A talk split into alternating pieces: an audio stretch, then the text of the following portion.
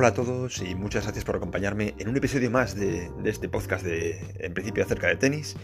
Hoy vamos a tratar de ver cuáles son 10 jugadores que están en su prime. ¿Qué quiero decir con, con en su prime? Están en el mejor momento de su carrera y o aprovechan, aprovechan este año de 2021 para despuntar y hacer lo mejor de, de su tenis, dar lo mejor de sí mismos, intentar ganar algún torneo o codearse entre los mejores, o como mucho un año más, quizás el año que viene, o si no se les pasa el arroz.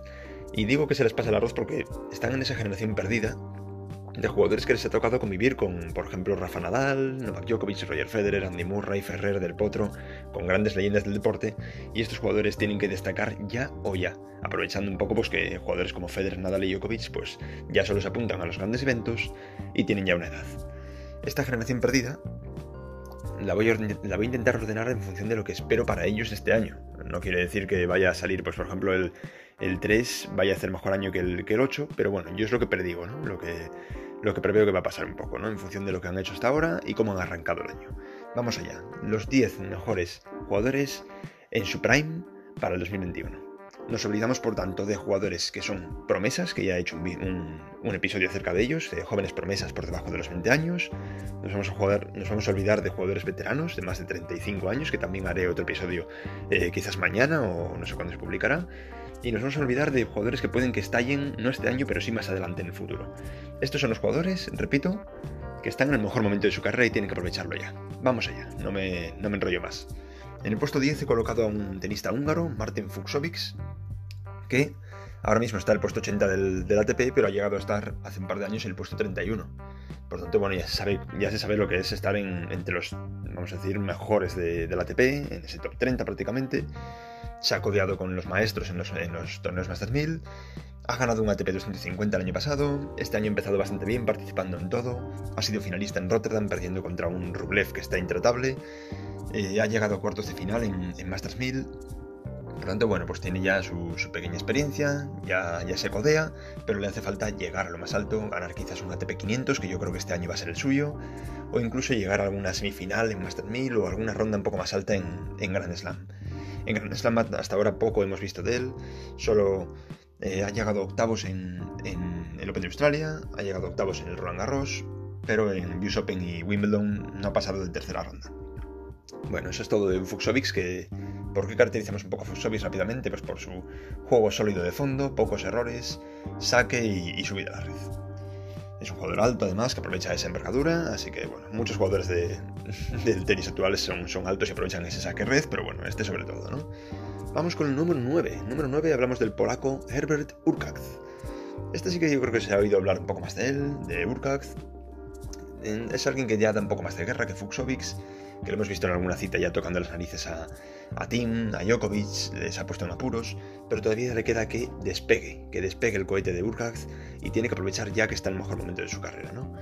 Está en su mayor ranking, el ranking número 28 del mundo, por tanto, pues yo creo que acabará el año quizás dentro del top 20, es la predicción que le, doy. Ha ganado dos ATPs 250, ha sido finalista de un ATP 500, llegó a cuartos en un Masters 1000, anda un poco a la par que Fuxovics, ¿no? Sus grandes slams tampoco han sido gran cosa, yo creo que este será el año en el que quizás en algún grande llega a entrar en los cuartos de final, por ejemplo. No se sabe, ¿no? De momento la mejor participación que tuvo fue en Wimbledon, que ha llegado a tercera ronda, y poco más. Yo creo que este ya es el año de que Urkaz se consolide y se meta continuamente entre esas fases de octavos, cuartos para adelante en un Grand Slam, ¿no? Porque se caracteriza muy, muy, muy parecido a Fuxovics, saque, eh, juego muy ofensivo, muy rápido, muy buenos palos de derecha, eh, y también muy buen físico, que le permite correr y llegar a bolas a veces que parece que con su altura y su envergadura no es, posible. Número 8, seguimos adelante. Y en número 8 voy a poner a alguien que no sabía muy bien dónde poner porque ha empezado el año como una bestia, pero no tenemos ningún dato de él. Este es su primer año prácticamente como profesional. Y hablamos de Karatsev, al Aslan Karatsev, un ruso que ha sorprendido a todos llegando desde la previa del Open de Australia y se coló en semifinales directamente, donde ya no pudo hacer nada contra un Novak Djokovic que le, arrolló. Pero se cargó por el camino a, Dominic Thiem, por ejemplo, a Gael Monfils, a jugadores de esa talla, ¿no? De, esa cumbre de, nivel. Gracias, por tanto, yo creo que este va a ser el año cumbre de su carrera, repito el, epíteto. Eh, de momento ha empezado participando en casi todos los torneos y ya ha logrado unas semis en un 250, unas semis en un ATP 500 de Dubai, eh, la, gira de, la gira de Qatar, de Doha, de, de Dubai le está dando muy bien, se le está dando muy bien, así que tenemos ganas de verlo en la gira de Tierra Batida, tenemos ganas de verlo luego en Hierba, a ver qué tal lo hace Karasev, que es un jugador que parece que de cabeza está muy sólido y, se caracteriza por ser muy guerrero, muy, muy combativo atrás, llegar todas las bolas, meterte otra más, otra más, y un revés a dos manos muy, muy bueno, también al resto destaca bastante. De momento destacar esa participación que hizo en el Open de Australia, donde llegó a semis en su primera participación en un Grand Slam. Así que muchas esperanzas en un Karasev que puede tocar bastante las narices a los grandes en este año 2021. Puesto número 7, coloco al que recientemente ha ganado el ATP de... Eh, uy, creo que la Doha, sí, el ATP de Doha. Eh, le ganó la final a, a Roberto Bautista Wood. Sorprendente, ganó a Federer en su estreno en Doha ha llegado a ser el número 16 del mundo Basilasvili, estoy hablando del georgiano Nicolas Basilasvili, llegó a ser el número 16 del mundo, ahora mismo está en torno al 50-60, pero ya sabe lo que es ganar, sabe lo que es ganar por lo menos en las citas pequeñas, tiene un ATP 250, 3 de 500 y también en los, en los Grand Slams ha llegado a estar en, octavos de final, por ejemplo, del US Open. Así que bueno, más o menos le falta dar ese paso de meterse en los Masters 1000 y en los Grand Slams en las citas ya de, de, vamos, de más categoría, como cuartos, semifinales, ¿no? en, esos, en esas fases del torneo. Vasilasvili muy parecido a Karatsev, eh, buen revés a dos manos, muy combativo, muy de fondo, quizás le falte un poco más de, saque y subida a la red, pero bueno, lo dicho, muy muy sólido atrás. Puesto número 6, para un jugador que destacó por ser el jugador más joven en llegar a ser top 100 y top 50. Hablamos del croata Borna Choric. Borna Choric que llegó a ser el número 12 del mundo, ahora mismo está como el 30, 40 me parece, pero llegó a ser el 12, sabe lo que es ya dar, dar guerra, porque ha ganado un ATP 250, uno 500, ha sido finalista de un Master 1000 de, París-Bercy contra Novak Djokovic, y en Grand Slams ha tocado los cuartos de final del, del US Open también, no en otras citas como Wimbledon o Roland Garros destacó tanto, pero sí que tocó cuartos de final en el US Open y creo que este año puede ser donde Choric ya o aprovecha con sus 25 años creo que tiene o aprovecha ahora 24-25 años o si no se le va a ir pasando el arroz y no es plan, no es plan porque tiene un tenis muy muy excelente, sobre todo dentro de pista, ofensivo, subiendo la red, muy buen juego de Choric que es bastante versátil. Puesto número 5 coloco a un chileno, a Cristian Garín, que está jugando yo creo que su mejor año, ha empezado como una como un titán. El año pasado ya ganó 3 ATP 250, que dicen bastante de él, ¿no? De los 4 que tiene. Uno ya lo ha ganado este año también en su casa en Chile. Y yo creo que la gira de tierra batida que se viene va a dar mucho que hablar. Cristian Garín tiene un ATP 500 también en sus manos. Y lo que le falta es, yo creo, consolidarse en las grandes citas, en los Grand Slams. Le falta avanzar fases, meterse quizás en los octavos, en los cuartos. Lo que más llegó fue Roland Garros, que se metió en tercera ronda, pero poco más, ¿no? Yo creo que Garín es alguien también muy combativo, muy del estilo de David Ferrer, de Fernando Verdasco, de estos de tierra batida que juegan muy atrás, listándote mucho la bola y de repente te suben y te, y te rematan adelante con un juego muy ofensivo y con mucho, mucho, mucho de, combate y de fuerza de guerrera, ¿no? De Cristian Garín. Habrá que ver qué, qué actitud planta en las grandes citas este año. Y vamos con el top 4 de estos jugadores que están en su prime y tienen que aprovecharlo. Cuatro jugadores que ya han demostrado, esto sí, que saben hacer cositas, que saben ganar en las grandes citas y, que en, los grandes eventos, en los torneos de más importancia, se han metido ya en, rondas bastante elevadas. Por el puesto 4 voy a poner a... Tenía dudas entre el cuarto y el tercero. En el cuarto voy a poner a Karen Kachanov, el ruso, que se consolidó hace un par de años por ganar un Masters 1000 en la cara de Novak Djokovic y por también ganar un ATP 500 justo la semana antes, en, creo que era en, Pekín, no estoy, no estoy, muy seguro. Kachanov eh, tiene 3 ATP 250, 1 500, un Masters 1000, por lo tanto ya ha ganado de todas las categorías inferiores. Pero en grandes slams todavía le queda avanzar un poco más. Llegó a cuartos en, en Roland Garros hace un par de años y llegó a octavos en Wimbledon aún le queda, aún le queda un poco consolidarse, meterse en esas rondas ya de cuartos y semifinales con más frecuencia, pero Kachanov va a dar mucho que hablar. Ahora mismo está un poco más abajo, está como el 18 o 20 del mundo, pero llegó a estar el 8, sabe lo que es colarse en el top 10 y sabe lo que es jugar en las ATP Finals. Por tanto, Kachanov, ojito con él. Un jugador de mucho de saque, yo creo, y subida a la red, con una derecha muy muy potente dentro de pista.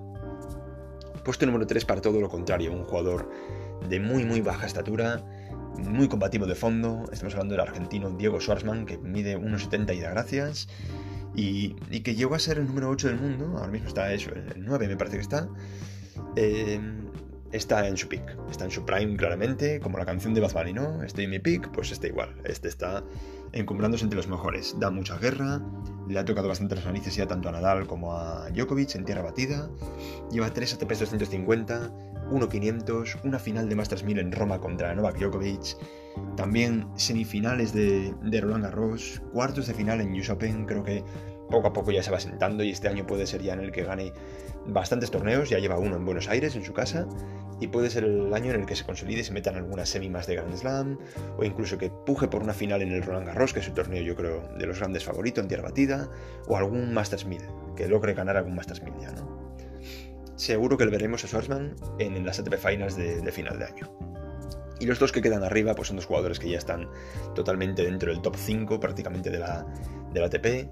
Y en el segundo puesto he dejado a Daniel Medvedev, que precisamente está número 2 del ranking ahora mismo, está colocado justo por detrás de Novak Djokovic en su, en su mejor momento de la carrera. Medvedev está dando mucha guerra, es un jugador que mete unos palos terribles, juega muy poco ortodoxo, con muy poca técnica, pero un físico extraordinario, muy buen saque y muy buenas subidas a la red. De fondo es un muro, mete más bola, te mete más bola, muy plano. No sé, creo que pocos defectos tiene Medvedev, salvo su técnica, ¿no? Salvo sus recursos que podrían ser mejores si usase otro tipo de técnica, ¿no? Pero aún así Medvedev, 5 eh, ATP 250, 1 ATP 500, 3 Masters 1000, eh, ya, ya ganó las ATP Finals el año pasado, tiene ya dos finales de Grand Slam, una en el Open de Australia y una en el US Open. Le queda avanzar más en Roland Garros, que le va a costar, yo creo, porque en tierra batida no es que sea su especialidad, con esos golpes tan planos y con esa poca movilidad que tiene. Y habrá que verle en Wimbledon, que sí que debería de aprovechar más su altura y su, su saque y subida a la red, ¿no? Pero he puesto a Medvedev en el puesto 2 por detrás de Dominic Thiem.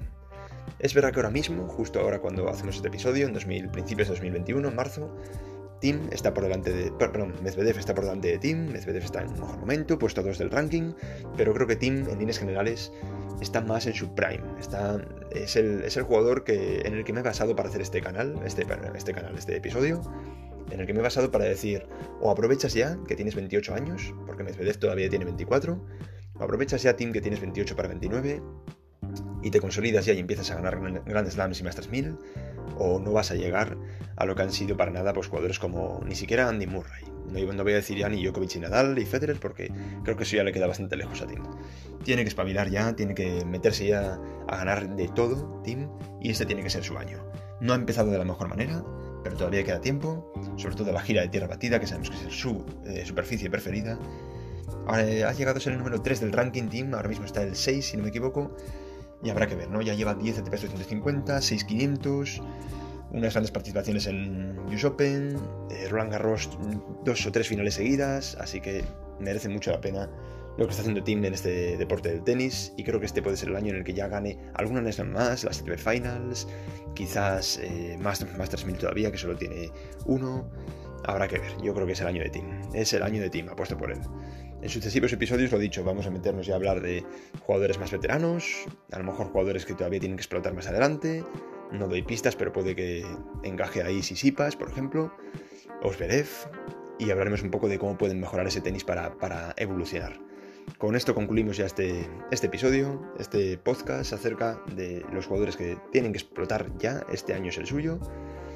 Y nada, un saludo y espero que lo hayáis disfrutado. Nos vemos. Gracias.